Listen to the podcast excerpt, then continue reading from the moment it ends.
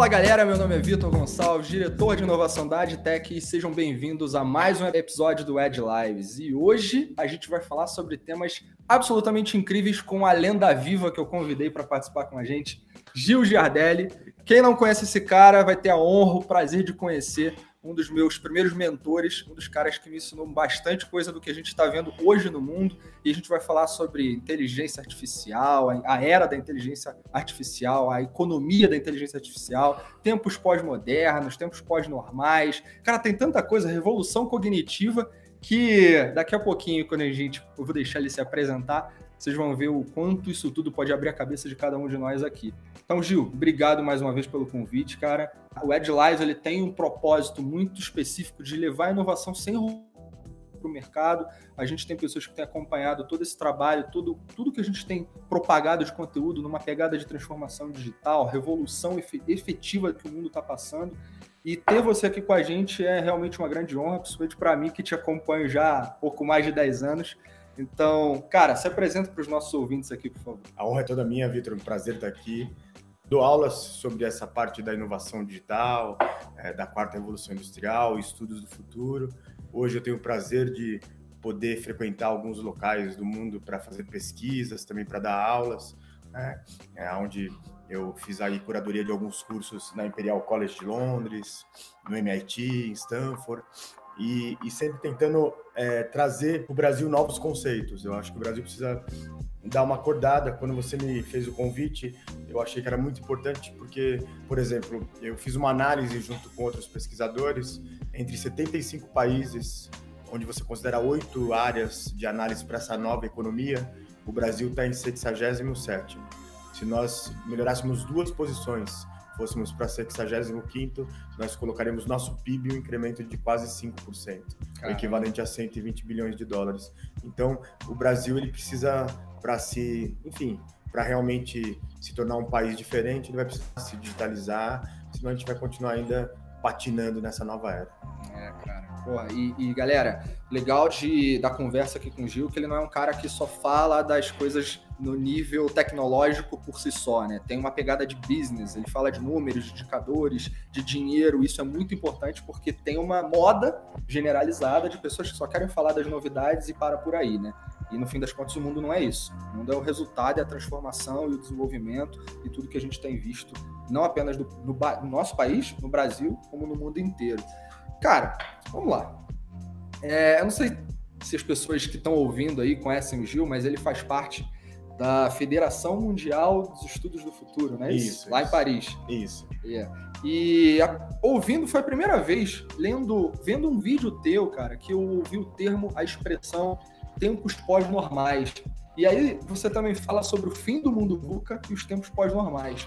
É, até de eu te passar a questão aqui, a pergunta para a gente conversar a respeito, tenho visto muita gente falando por aí de mundo VUCA, mundo VUCA, tudo é VUCA, né?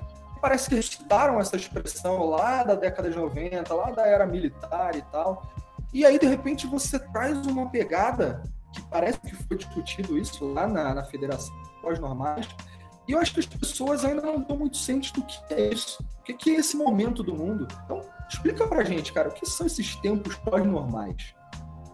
Na verdade, primeiro assim, desmistificar um pouquinho essa Federação de Estudos do Futuro. Não é uma coisa muito complexa de você fazer parte. Legal. Você tem que ali, você pode entrar no site, você vai se aplicar e as pessoas vão entender se você pode fazer parte ou não. Então não é uma coisa assim que é uma maçonaria do século XXI. Então não é uma coisa, é, é um debate mundial e é muito bacana. Recomendo que mais brasileiros façam parte. E a análise ali é a seguinte: o mundo VUCA, né, o volátil, incerto, complexo e ambíguo, na verdade, ele é algo criado na década de 1960 pelas Forças Armadas Americanas para explicar ali aquele mundo pós Segunda Guerra Mundial. E, e, quando você analisa tudo que está acontecendo no mundo hoje, que são o que nós chamamos de tendências não óbvias e tendências de estudos do futuro, o mundo VUCA não cabe mais. É do que, que nós estamos dizendo, por exemplo. Hoje você tem 1 bilhão e 400 milhões de pessoas que não têm acesso à energia. Essas pessoas, tudo que nós estamos fazendo aqui falando, transformação digital, inovação, para elas não significa absolutamente nada, porque elas vivem como se estivesse há 100 anos atrás, 200 anos atrás, sem energia nenhuma. Inclusive aqui no... da população mundial, né? É, é muito aqui no Brasil, inclusive. Eu fui para um local aqui no Brasil, não vou falar o nome da cidade para não criar uma um estigma, mas assim, ali eles falaram assim: ah, legal você ficar aqui porque a pousada não tem é, é, é, não tem energia. É legal um dia, dois, mas depois, quando você se coloca no lugar da pessoa que mora ali, você fala, não é tão legal assim. Né? É, e outro ponto é você falar de saneamento básico. Né? Outro ponto que é mais importante aí na economia é que aquela antiga classe média que foi criada é, ali em Bretton Woods, em 1944, nos, nos meses finais da Segunda Guerra Mundial, ela já não cabe mais nesse mundo. E não é culpa dela, é que na verdade você está criando um novo tipo de classe que não pode ser chamada da classe média e por isso que as, que as crises econômicas elas estão mudando só de, de endereço, de país. Porque na verdade você está tendo esse efeito dos coletes amarelos na França, isso é no mundo inteiro. E tudo isso é impacto é, de um mundo que está tendo uma nova economia que a gente está chamando da economia da inteligência artificial. É, só para exemplificar para quem está escutando nós ou quem, é, quem vai nos assistir, é, hoje no Brasil estima-se que você tem aproximadamente 300 mil vagas abertas de cientistas de dados todas as áreas, jornalismo, medicina, administração. Só que apenas 1% dos nossos graduandos estão estudando algo similar que possa se preparar no cientista de dados. Compasso entre o que o mundo está precisando e o que nós da academia estamos preparando as pessoas. E tudo isso é um tempo pós-normal. Ele é pós-industrial, ele é pós-humano, uma interação homem-máquina, e ele também brevemente vai ser um tempos pós. Não vai precisar mais você falar você é brasileiro, italiano, de Botsuana, porque, por exemplo, com as criptomoedas, o conceito de Estado-nação ele está se dissolvendo. Sim, sim. É sensacional, né, cara? É, é, mas fica na cabeça de algumas pessoas, até eu já conversando e apropriando o termo da, dos tempos pós-normais, a gente, eu até te citei num artigo que eu tô, uma série de artigos que a gente está publicando sobre transformação ágil e tal, e aí eu falei sobre isso. Mas existe uma grande questão. O mundo está mudando, sempre foi assim, vai continuar sendo. É, todo esse era após isso, aquilo, outro, leva a algumas dúvidas às pessoas, que é como é que eu me preparo, que competências eu preciso ter para viver ou sobreviver em alguns casos, mas viver, passar é, bem por essa etapa, por esse momento em que a tecnologia está vindo avassaladora, pessoa, pessoas estão se formando em profissões que daqui a alguns anos não existirão, né? A gente está preparando pessoas para algo que ela não vai fazer.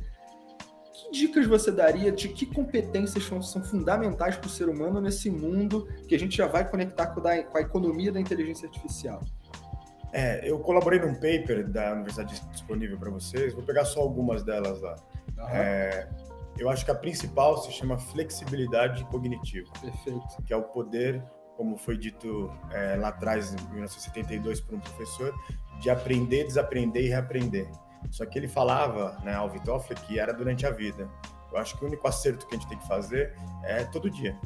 Né? Quando nós começamos a nossa, digamos, uma amizade digital, que a gente se vê a cada 5, 10 anos, né? É, não se tinha YouTube, estava começando, não se tinha Facebook, não se tinha Twitter. E a gente foi aprendendo tudo isso. E eu acho que hoje o que a, uma, uma habilidade que você tem que ter é que tudo é novo todo dia. E você não deve ficar ansioso dessas novidades. A maioria das pessoas estão ansiosas e estão o que nós chamamos de inércia da inovação. Mas mais do que isso, você tem que entender que você vai ter que aprender todo dia. Então, você pode ser um presidente de uma empresa, pode ser um diretor, você pode ser um estagiário. E agora, essa flexibilidade cognitiva é muito importante para você.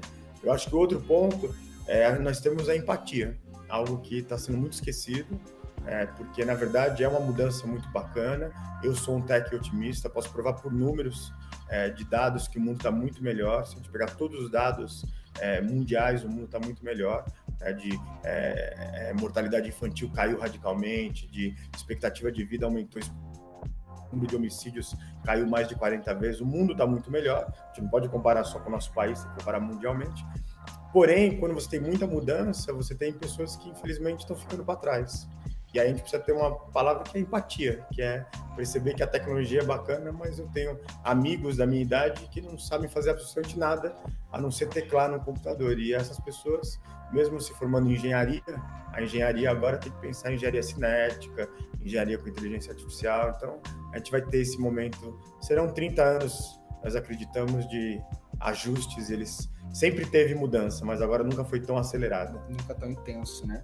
E quando tu fala 30 anos, não é Brasil, é mundo, né? É o mundo, o mundo inteiro tá. É, é, esses tempos pós-normais eles trazem três coisas que são muito. É, é, ele traz complexidade, caos, né? E ele traz um pouco de convulsão. Então, é, a gente está vivendo isso no mundo inteiro. É, os efeitos dos coletes amarelos ali em Paris, que são aquelas pessoas todos os sábados vão para o centro de Paris e de outras cidades, na verdade é uma classe média que ela já não consegue mais se pagar a sua vida. Né? É, dá um outro exemplo de Londres. Abriu uma vaga de é, uma pessoa para ser barista em Londres, é, numa é, não muito moderna, mas um pouco diferenciada. Entraram 1.700 pessoas para cada vaga. Caramba. É, ser barista deve ser uma coisa muito bacana, não estou falando sobre o seu barista. Uhum. Mas qual que é o ponto ali? Aquele barista, o salário dele faz com que ele não consiga morar na zona central de Londres se ele não dividir o apartamento com alguém. Então, assim, é tanta concorrência, mas por um salário que joga ele para morar na zona é, 4, máximo ali 3. Então, assim, a gente está tendo uma depreciação do trabalho como era antigamente. E, ao mesmo tempo, você tem profissionais aí muito jovens que são cientistas de dados que trabalham na minha equipe que é, enfim, tem propostas de emprego toda semana. Então a gente está tendo esse descompasso realmente. É, são 30 anos de muito aprendizado, né? Inclusive. Agora, vamos entrar direto num ponto que você tem conversado muito, tem exposto muito, que é a economia da inteligência artificial. Eu ouvi uma, através de um amigo, uma palestra no SXSW esse ano, né, 2019, e falando especificamente que a China forma cerca, e por ano, acho que foi em 2018, 4 milhões e meio de pessoas no, em, efetivamente inteligência artificial, né, em estudos que levam às competências da inteligência artificial. Estados Unidos, cerca de 300 mil, 350 mil em 2018, e o Brasil, 50 mil pessoas. E eu queria que você explicasse aqui para a gente quais são os impactos globais quando a gente fala de a chegada da economia, dessa economia muito cada vez mais forte da inteligência artificial. Porque uh, se a gente for analisar os estágios da economia, né, a gente fala que teve o estágio da economia baseado em commodities, baseado em produtos, lá do painel do Gilmore, lá da Harvard Business Review, depois a economia de serviços e agora a economia da experiência, e aí já vem a economia da inteligência artificial. Cara, o que muda no mundo? Como é que isso como é que isso impacta a vida das pessoas? Até para você colocar, tem, lembrei de uma outra coisa agora. Ano passado eu estava lá no Web Summit, né? E até gravei uma live e eu falei exatamente o que eu vou falar agora. Eu vi uma palestra do CIO, acho que ele era. Não, ele é o CEO, o, chief, o cara que comandava as operações da, da Xiaomi. E eles têm aquela pulseira, uma bandzinha que faz monitoramento, frequência cardíaca, aquela coisa toda. E eu me lembro dele ter falado que a produção daquelas pulseiras levava, eles envolviam acho que 64 pessoas para produzirem as pulseiras. E com a chegada da inteligência artificial e da automação, hoje eles precisam de três. E aí tu vê o quanto as pessoas lá precisam se reinventar para um mundo que. E agora? E aí a pergunta, e agora? Então, temos que pegar alguns sinais do futuro, né? Vou dar um exemplo para você é, no, no, no, ano passado, no começo do ano passado, uma marca foi embora do Brasil, que na década de 50 ela foi muito inovadora, porque ela fez uma mala de alumínio, e para aquela época era muito inovador fazer uma mala de alumínio. alumínio era uma coisa muito cara, enfim, eles conseguiram virar uma marca global. É, no, ano, no ano retrasado, eles foram comprados por um grande grupo que é ligado ao grupo Louis Vuitton, né? Uhum. E entrou um CEO, que ele é um CEO milênio, com menos de 30 anos de idade. E a Rimova te, tinha quatro fábricas no mundo. A única no hemisfério sul era aqui no Brasil, aqui próximo de Campinas. Uhum. E eles fizeram um cálculo é, de quanto gastaria para transformar aquela fábrica, que empregava mais de 200 pessoas, em, em uma fábrica da indústria 4.0 e com inteligência artificial. Qual foi a decisão? Essa fábrica fechou. E hoje eles investiram nessas três fábricas que estão no hemisfério norte, que estão fora né, estão no continente europeu, é, no estado, na, na Ásia e na Europa e nos Estados Unidos, e toda a produção é lá agora. E esses 200 empregos aqui fechados e fora os empregos indiretos.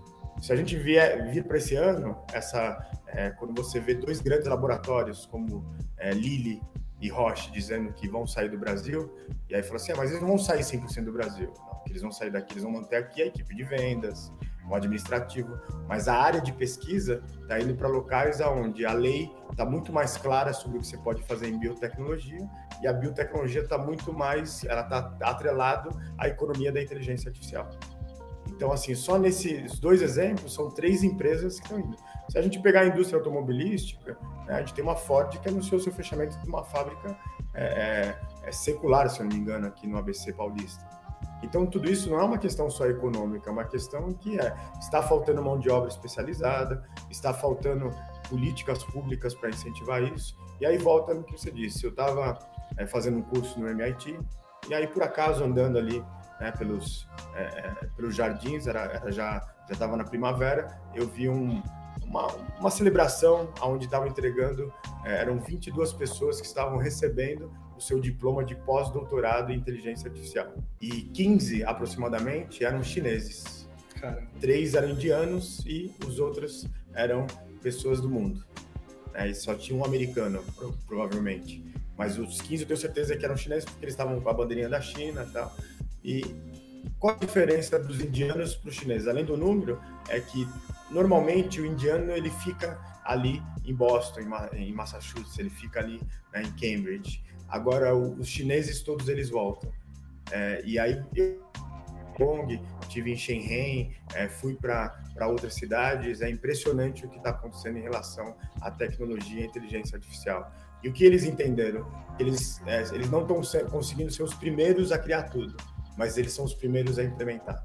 Uhum. E, e, e, eu vi coisas assim que me deixam, que deixam a gente assim impactado sobre o que está acontecendo na China. Por exemplo, Xangai é uma megalópole é, e você pode andar com máxima segurança, porque se alguém é, tentar levar seu relógio, ou se você esqueceu o celular aqui, alguém pegar e não te devolver, são tantas câmeras de reconhecimento facial que em menos de um minuto a polícia vai identificar quem fez isso e você vai preso. Então, as pessoas falaram assim: tudo bem, eu não tenho privacidade, mas eu tenho segurança. Então, são trocas que fizeram. Trocas de valor, né? E além disso, é, eu fiz um debate é, sobre essa nova era e, e, esse debate foi fora do Brasil, foi em Manchester. E perguntei uma pessoa que representava a China nesse debate, né? E, e perguntei para ela, como vocês tiraram 600 milhões de pessoas da linha da miséria absoluta? O que ela disse, ela disse assim, nós entendemos, como mensagens do governo, que é, todos prosperarão. Talvez alguns primeiros, mas todos prosperarão, desde que você estude muito e você trabalhe muito. Isso fez com que eles não tenham sábados e domingos, isso fez com que eles não tenham, é, é, enfim, só um dia da semana para descansar, só um feriado por mês. Não acho que precisa desse extremo, mas eles estão conseguindo construir uma sociedade muito, digamos, próspera. E, e, ao mesmo tempo é um país que é fácil resolver algumas coisas, porque é uma decisão unilateral. Então é, é muito impactante. E aqui no Brasil, é, eu conheci um, um pós-doutorando em inteligência artificial, nem inteligência artificial, era Big Data, do ITA. E uma grande empresa de tecnologia foi para lá para ele e falou assim: olha, você tem que ficar quantos dias fazendo o seu pós-doutorado no ITA? Ah, eu tenho que dedicar três dias. Mas como eu estou no ITA, eu não posso trabalhar. É porque são as leis brasileiras. Uhum. E ele falou assim: mas a gente gostaria muito, o que a gente pode fazer? Então houve um acordo entre o ITA, entre essa universidade e esse pós-doutorando, onde parte da semana dele, dois dias por semana, ele trabalha para essa super empresa, é, porque você falta mão de obra de inteligência artificial no mundo inteiro. Então, assim, olha só os compassos. E aqui em São Paulo, tem um lugar chamado Vale do Gabaú, que algumas semanas atrás, durante dois dias, 15 mil pessoas ficaram embaixo do sol, da chuva, numa fila para tentar arranjar empregos que vão, infelizmente, acabar. Balconista, enfim, é, empregos que a longo prazo a gente sabe que não vão existir mais. É, e quando você fala do. Pegando lá, caramba, numa das primeiras coisas que você falou, né, do aprender, do desaprender, é o grande desafio para essas pessoas, né? Começarem a, ter, a aprender efetivamente algo que é completamente fora da normalidade, né? Eu diria, você começar a pensar, cara, tu tá em Xangai, foi em Xangai que eu acho que tu comentou, e tem as câmeras de reconhecimento facial. Porra, para algumas pessoas, eu vou pegar meu pai. Meu pai tem 82 anos. Eu vou falar, pai, se você andar lá na China, você vai. Você tá sendo filmado o tempo inteiro. E a cabeça dele não vai ser capaz de pensar naquilo como uma coisa normal. Ele vai pensar pela ótica do, da falta de privacidade no primeiro momento, depois vai até entender a segurança, mas ele vai eternamente se questionar: cara, como é que eles conseguiram fazer isso tecnologicamente?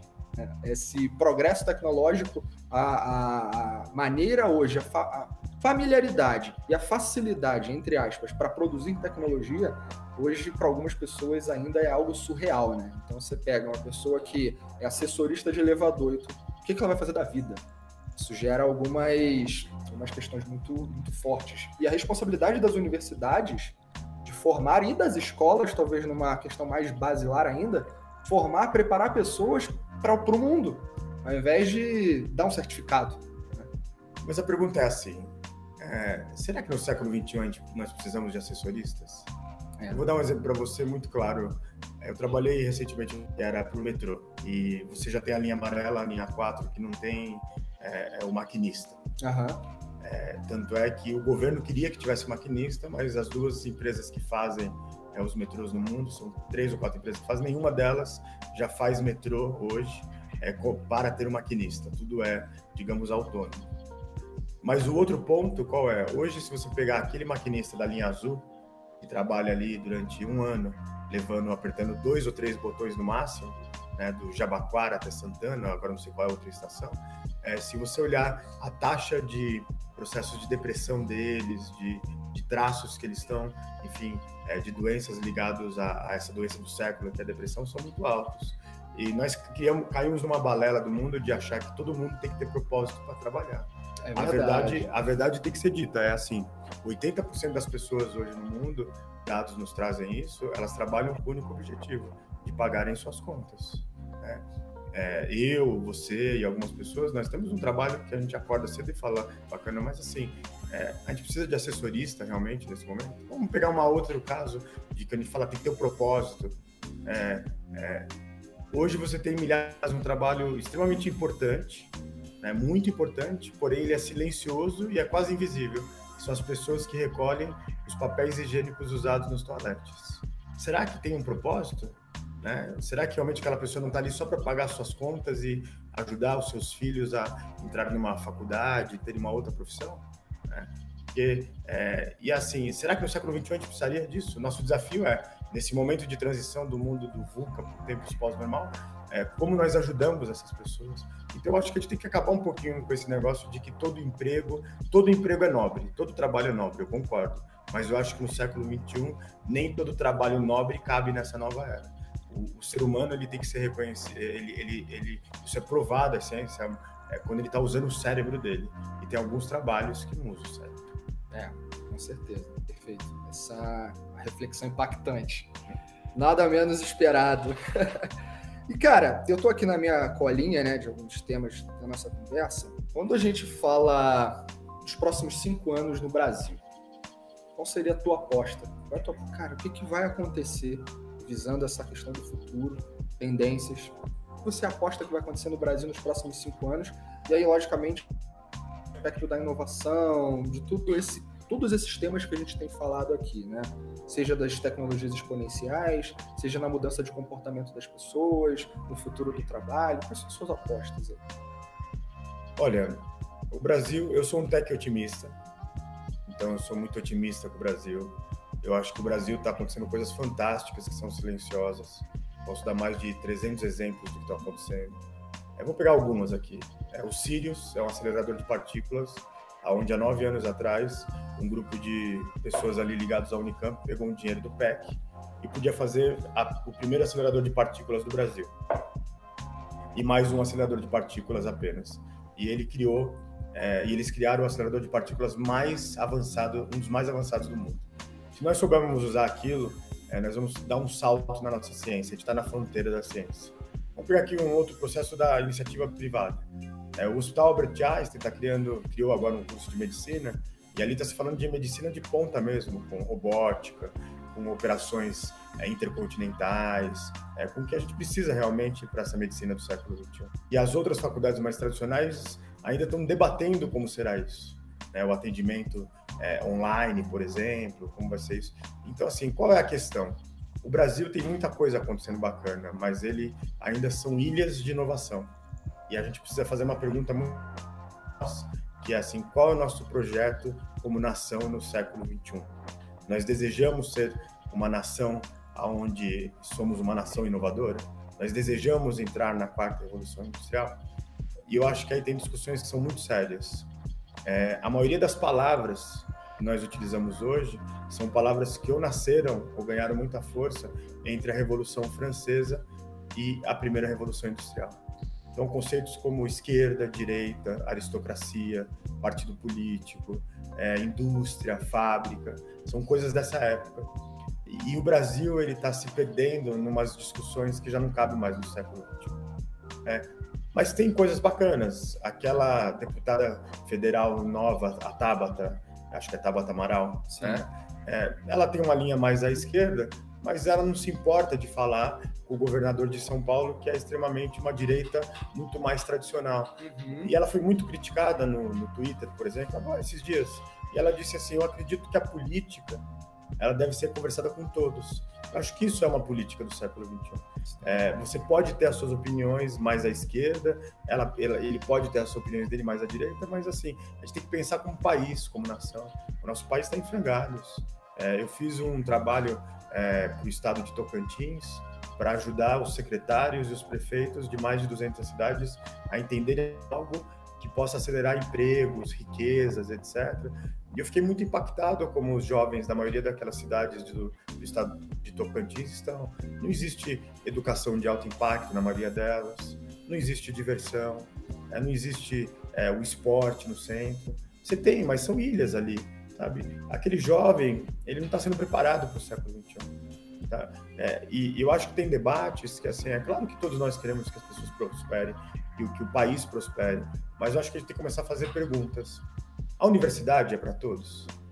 Essa é um excelente é, é, nós, São dados hoje oficiais. Quase 60% dos graduandos hoje que estão é, nas universidades são analfabetos funcionais ou em matemática ou em português. Vamos pegar é, antes da, da, da, faculdade, que é o, que é o fundamental, né? Isso, fundamental 2. É, é, o médio, né? O médio, né?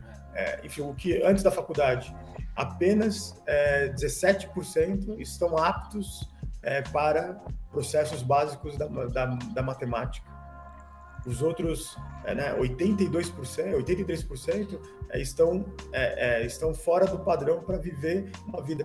Só que quando a gente fala assim, a pessoa é analfabeta funcional em matemática, sabe o que significa isso? Que ela não consegue fazer o cálculo de quanto tempo demora ela pegar o ônibus para fazer a entrevista dela ela se atrasa na entrevista, ou ela falta na entrevista. É, a gente não está falando daquelas coisas mais complexas dentro da matemática que vão ser usadas em casos específicos. A gente não está falando do KTD que você usa, dos é, números irracionais. a gente está falando é, da pessoa é, virar e falar assim, puxa, eu vou ter que sair esse horário, porque senão eu vou me atrasar na minha...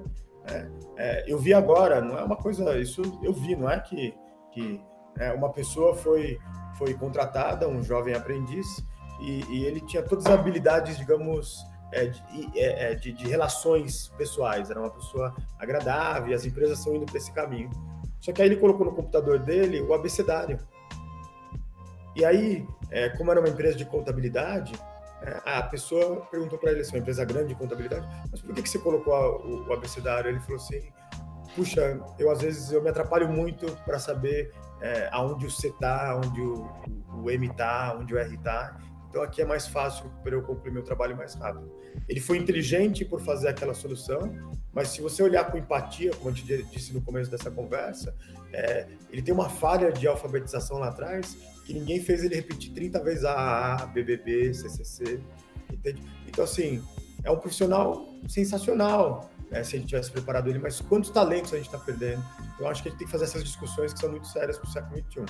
Porém, aí não está diversando na sua pergunta, eu acho que os cinco anos do Brasil, se a gente não, se a gente deixar de ter tantas brigas fla-flu, é, eu acho que é importante a gente ter diferenças de pensamentos, de eu acho que o mundo pode ser assim, você é assim, mas eu acho que, que também eu acho que tem que chegar uma hora que a gente tem que falar assim, pessoal, tem um mundo avançando e a gente está ficando no século XVII, é, nas capitanias hereditárias, é isso que a gente quer. É, vou pegar só um dado, nos últimos 10 anos, não atualizei ainda esse ano, mas 47 mil mestres e doutores foram embora do Brasil. É, hoje, para onde você vai, em qualquer universidade, eu estava em Stanford, encontrei um, é, um doutorando que estava em Stanford. Perguntei para ele: Você pretende voltar? Ele disse: Não, quero fazer minha vida aqui. É, não posso julgar ele, as escolhas dele, mas é, é, assim, ele fez escola, ele fez a Universidade Federal de Minas Gerais, o, a sociedade investiu muito nele, e por opção dele ele não volta mais, mas assim, nós perdemos um cérebro, uma fuga de cérebros. Então, assim, é o mundo inteiro passando sobre isso, só que eu acho que está na hora da gente começar a repensar, né? senão a gente vai... Eu nasci no centro de São Paulo, perdi muitos amigos, três amigos pelo crack, tenho muitos amigos hoje que estão numa situação de risco social no sentido de empregos é, frágeis, etc., porque erramos como, como sociedade. Eu acho que dá um acordar o nosso, abrir o nosso olho. Essas reflexões são fundamentais, né? Acho que são pouco faladas, essa raiz das discussões, elas precisam ser trazidas à tona e faz pensar bastante quanto eu fico vendo, né, cara? Acesso muito o LinkedIn. Eu vejo muita gente lá postando coisas, tudo lindo, maravilhoso, o mundo das flores, que acontece isso, que acontece assado, quer falar de tudo, toda a ponta que só vai acontecer quando tudo isso que você tiver, que você falou, tiver é, sido realizado, alcançado. Então, acabar ou reduzir os silos, trabalhar de uma forma mais colaborativa. E aí eu estou falando como sociedade, mas também como empresa. Vejo uma empresa como um reflexo menor da sociedade como um todo. Então, é, são tantas as, as reengenharias comportamentais do ser humano no século que a gente está, no século da complexidade, né, da inteligência artificial, que acho que o ser humano tem que olhar mais para essas duas palavras, ser humano, e lembrar o que é ser humano. Esqueceu. E essa foi uma das coisas que eu aprendi contigo uns 10 anos atrás. É porque o digital deixou a gente cada dia mais afastado, né? Exato. E agora a gente está se conectando de novo. E, e, e, o digital nada mais é para a gente voltar a se reencontrar, se, é, ter mais tempo. E tá faltando tempo para tudo. Né? E eu acho que agora chegou a hora da gente falar assim: vamos tirar um pouquinho nosso, os olhos dos celulares, vamos se encontrar mais. Né? Uma das escolas de negócios que eu, que eu dou aula tem elevadores. E aí eu olho ali nos elevadores, assim, ninguém consegue olhar um pro outro, tá todo mundo olhando pro celular. Aí eu falo assim, mas será que talvez aqui no dentro do elevador não tá, talvez, sei lá, a companheira ou companheiro da vida dele, não tá é... talvez o sócio futuro dele, não tá algo... Então assim, eu acho que tá na hora da gente levantar a cabeça. Eu acho que experimentar a desconexão que eu falo há muitos anos, é, nunca foi tão real, né? É, Desconecte-se para se conectar. Exatamente. É. E a gente tá, pegou, acabou nesse nosso papo aqui, levou para o digital, né? É, cara, tem a realidade. O mundo no Brasil, vou falar o mundo no Brasil. O Brasil tá falando de transformação digital, assim, a cada esquina você tem alguém falando de transformação digital. Alguns fazendo isso de verdade, outros experimentando sem saber onde vai dar. A real é que isso é uma, algo aqui no Brasil ainda em experimentação. A gente está se transformando e aprendendo a se transformar. O mundo precisa para sobreviver, as empresas precisam para so sobreviver passar por essa transformação digital. Mas é comum você ver algumas resistências dentro das empresas. Agora eu vou focar lá nas empresas. Ver algumas resistências executivos. Alguns executivos de um viés mais tradicional, de olharem para aquilo e falar: ah, isso aí é adoção massiva de tecnologia. E é isso como se, ok, é fácil, compra um software aqui, implanta e desenvolve de uma nova forma. Cara, qual é a recomendação que você daria se você pudesse falar para os executivos? Qual é a recomendação que você daria para eles para que eles se engajassem efetivamente na transformação digital? Primeiro, assim, é, a maioria desses executivos que são contra tudo isso, eles vieram de uma escola é, que era uma escola que ela falava muito assim da das cinco forças de Michael Porter. É verdade. É, eles falaram muito assim da riqueza das nações de Adam Smith. Uhum. É, depois eles caminharam um pouquinho ali sobre o conceito da eficiência operacional e a eficiência financeira.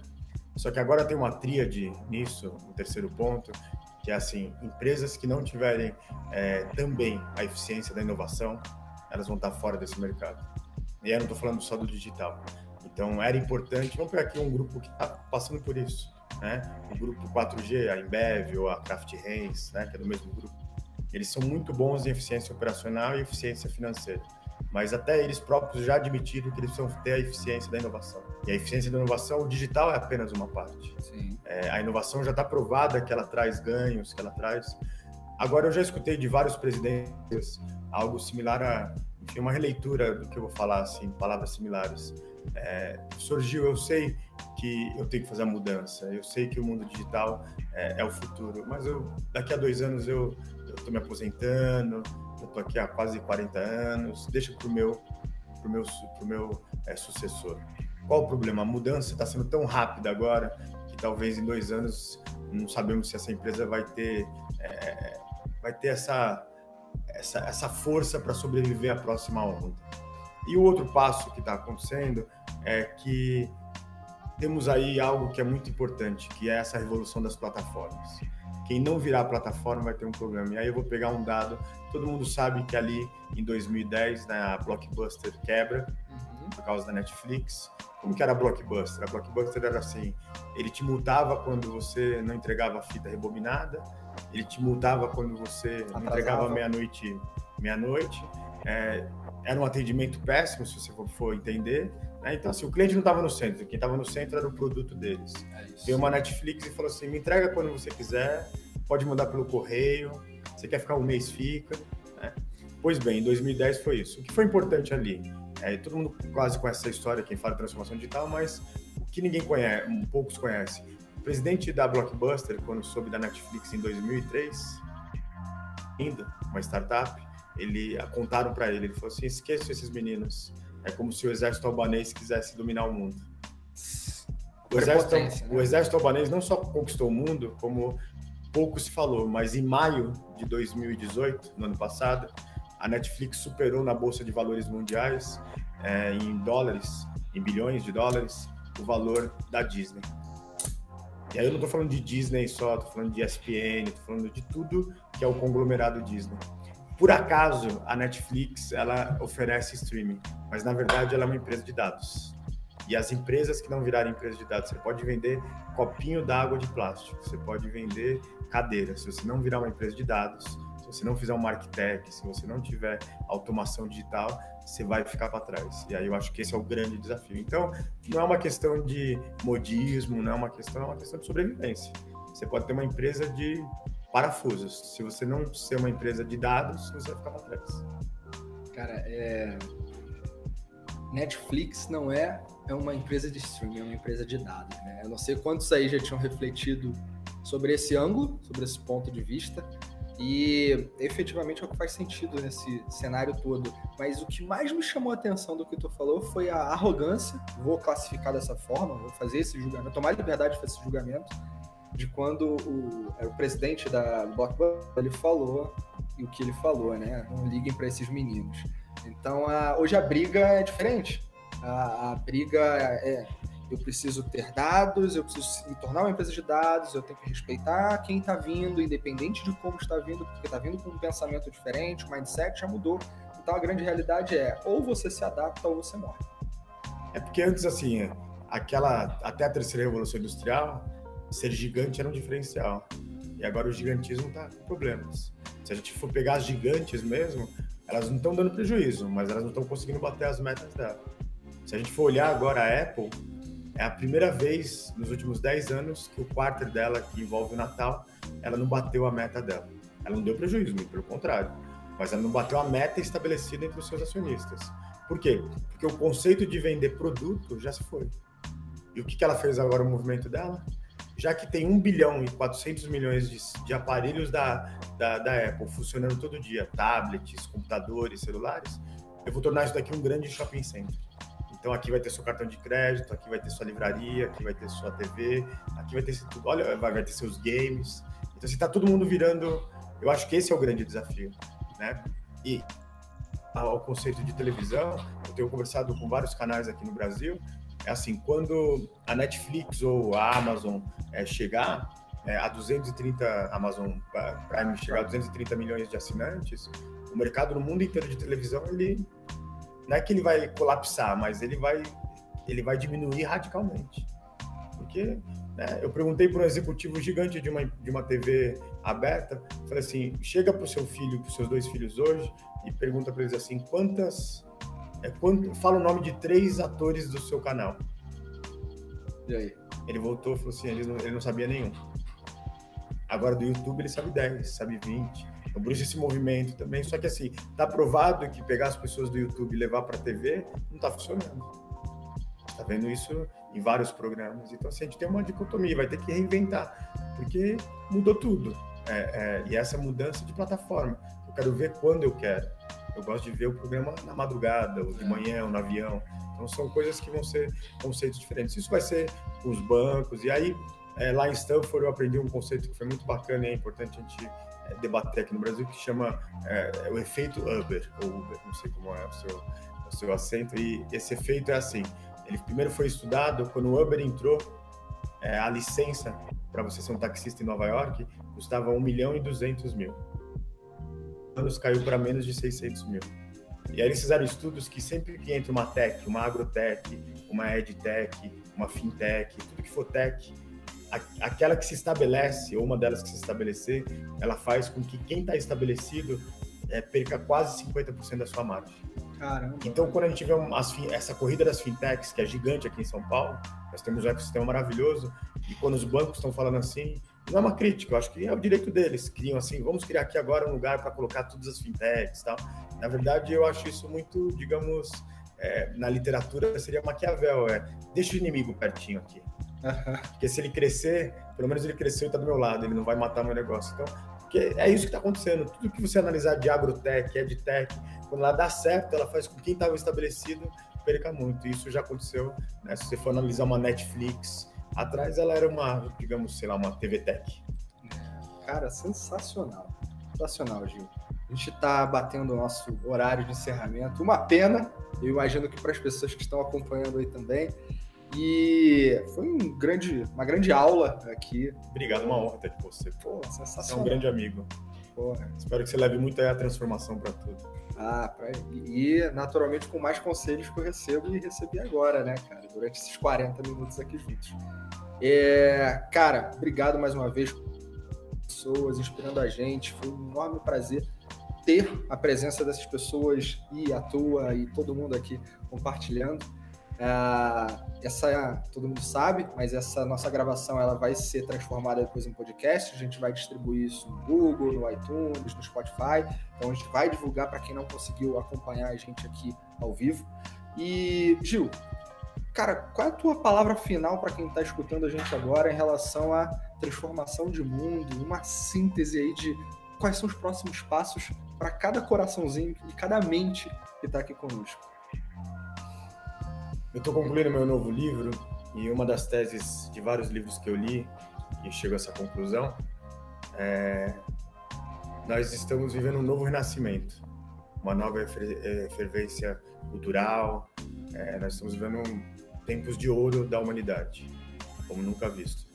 E agora recentemente é, eu fui para a Itália, mas eu queria ver bastante de perto ali eu fui muito estudar Da Vinci sobre o ser humano vitruviano.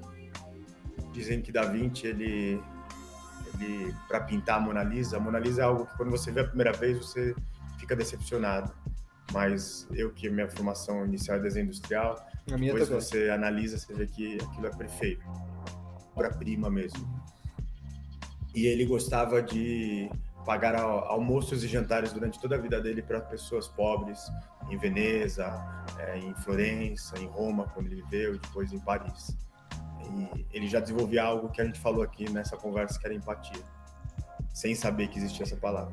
Depois, como cientista, e uma das dicas, ele nunca perdeu aquela chama do aprender, ele gostava de dissecar cadáveres. Ele dissecou muito a parte do, da boca para entender como era o funcionamento Dizem que para ele pintar a Mona Lisa, a Gioconda, ele só fez aquilo porque ele via muita beleza nos seres humanos e via muita razão nos números.